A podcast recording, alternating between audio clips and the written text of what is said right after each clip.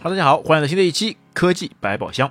那随着移动互联网的普及啊，催生了许多新的生活习惯。哎，能在网上买的东西呢，绝对不在线下买。那外出打车呢，一定要先预定网约车，或者是在手机 APP 上打车。那么还有在手机上听课，在手机上点餐等等。那不过呢，这其中有一项行为却没有被很多人所接受，那就是呢，手机上问医生。啊，的确啊，网络上的东西呢，真真假假，特别是和自己身体健康直接相关的，为什么要相信一个网络上的医生呢？而且很多人会觉得网上问医生呢都是伪需求，那么往往最后去问诊得到的结果，你的情况哎还是要到医院里面去看看。但其实啊，网上问诊呢还是有其独特的作用，特别啊是针对那些时间紧迫又是小毛小病的问题呢，那尤为有效。那不过呢，还是要掌握一些对的方法。那么本期呢就从几方面来聊聊这个网上问诊。那首先第一个。网上问医生在哪些情况下最靠谱？那如果患者连医院都没有去过，就想在网上获得诊断跟答案呢？这种情况是不适合网络问诊的。那么简而言之呢，如果都没有去过医院，那仅仅是希望通过互联网来进行出诊，而且还要医生给出诊断跟治疗方案的，那这种想法呢，大多都是不切实际的。那先不说呢，如果医生仅凭网络上的只言片语就敢给你下诊断跟治疗方案的，那他得承担多大的医疗责任风险啊！敢这么做的医生，他的临床水平上也一定是不合格的了。那比如说，同样是发烧的症状，那小到上呼吸感染，大到白血病、恶性肿瘤，都完全有可能呐。医生在没有面诊、没有查体、没有任何化验跟影像检查的辅助下呢，那是不可能仅通过聊天来看病的啦。那也就是说，对于网上问诊有个大前提，那如果只咨询一些建议还尚可；如果是想真的要确认病症，那还是乖乖的去医院检查吧。那如果说已经在线下医院看过了，有了病历跟化验单，那倒是可以在网上来寻求医生那里寻求第二建议。那什么是第二建议呢？那我们在医院里看病时呢，如果挂的是普通号，那么最后呢会随机分配一个医生。哪个坐诊的医生有空了就看哪个医生。那我们对于这个医生的水平、过往经历、患者评价等等，往往都一无所知。特别啊，在中国医患矛盾比较紧张的大前提下，那许多医院跟医生的诊疗的原则呢，并不是以患者为中心的，而是从医疗风险最小化出发的。通俗一点来说，就是求稳。那么从这个角度出发呢，医生不一定在乎的是患者的感受跟治疗的临床证据，而往往呢会给予过度治疗或者说是无效治疗。那所以啊，这个医生的治疗方案呢，可能是一个通用法子，而我们网上医生那里的第二建议呢，就可能是专门针对你个人的情况来做一些针对性的治疗啊。那么试想一下，如果你作为一个孩子的爸妈，哎，小孩发低烧了。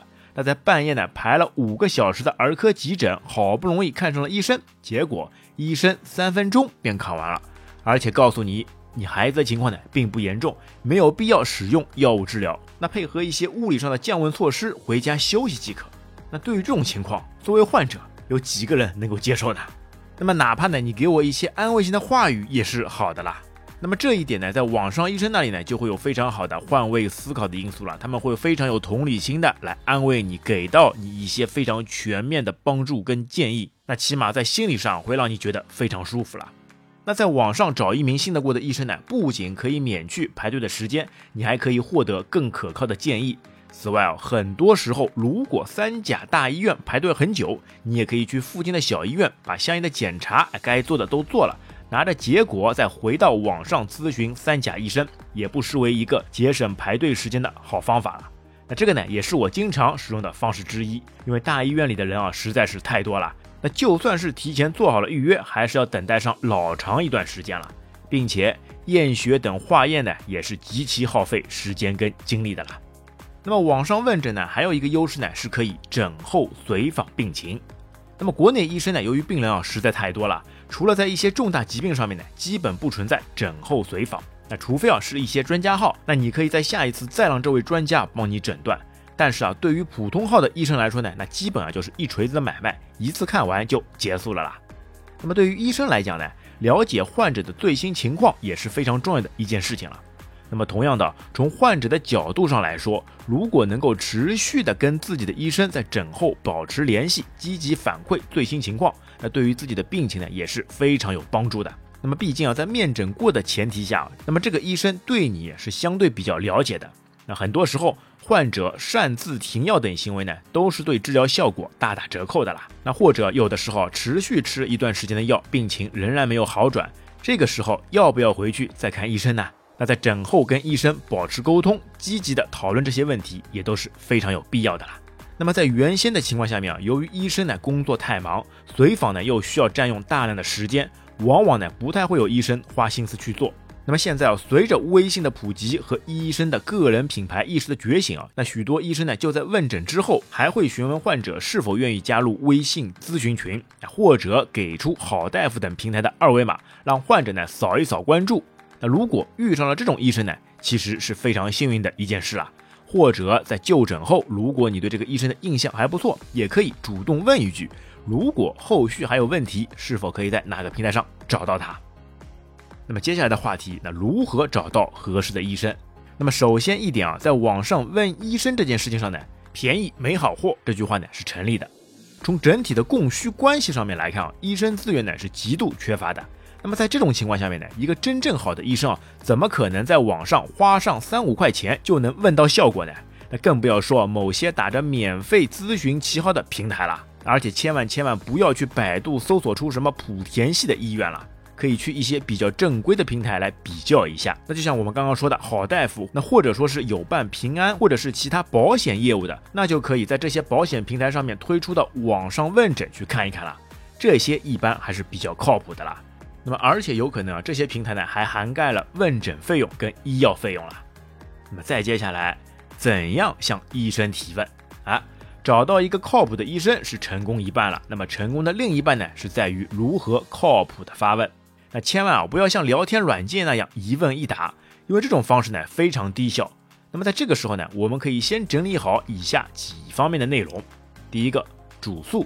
那一开始呢，概括你现在最核心的问题是什么？一定要抓住三个要素：什么部位、什么症状、多久了。那么第二点，现病史跟相关个人史。那描述详细的情况，一般来说呢，可以按时间为线索。那比如第一天的情况、第二天的情况等等。那在描述症状时呢，需要注意细节，比如同样是头痛，那什么时候痛，在哪里痛？那疼痛是弥漫性的还是局部放射性的？那这样呢，对医生的诊断啊，都是会有非常大的帮助了。那么同样。如果个人史中有相关的信息，也可以一并补充。那比如啊，可以提供相关的既往病历史、过敏史、家庭史等等。第三个，基本体格情况，体温、血压、心跳、身高、体重，这些都是非常基本的体格情况。那特别呢，是当这些指标有明显的异常情况时，比如发热、高血压、肥胖等，都应该单独列出。那第四点，现有的诊断、用药、检验、检查结果。那前面也提到了。网上问诊的前提啊，是最好在线下已经诊治过了。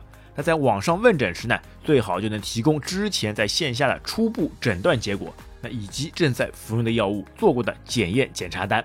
那也可以啊，上传图片发送给医生。